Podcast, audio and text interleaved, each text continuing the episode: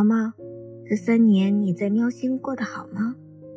小米条说长大要当个宇航员，去喵星看看你。不知道那时候的他，你还能不能认出来？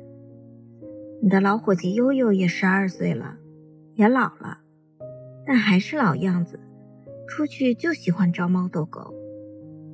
我和你哥时不时聊起你，都是回忆。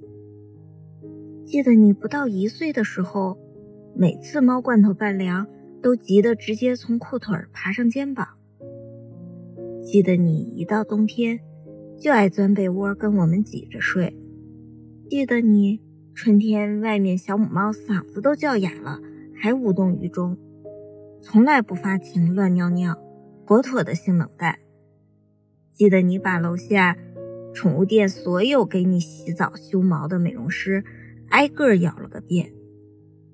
后来家里多了个宝宝，只喜欢亲近孩他爸的你，渐渐的对家里的幼崽也有了一丢丢的耐受力。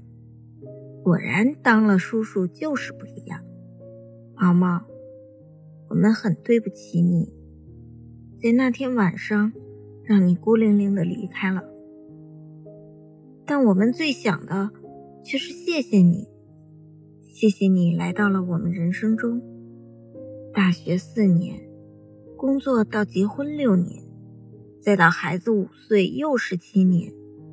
从北京到烟台，跟我们租了六次房，搬了五次家，最后一次终于住进了属于我们自己的房子，稳定下来了。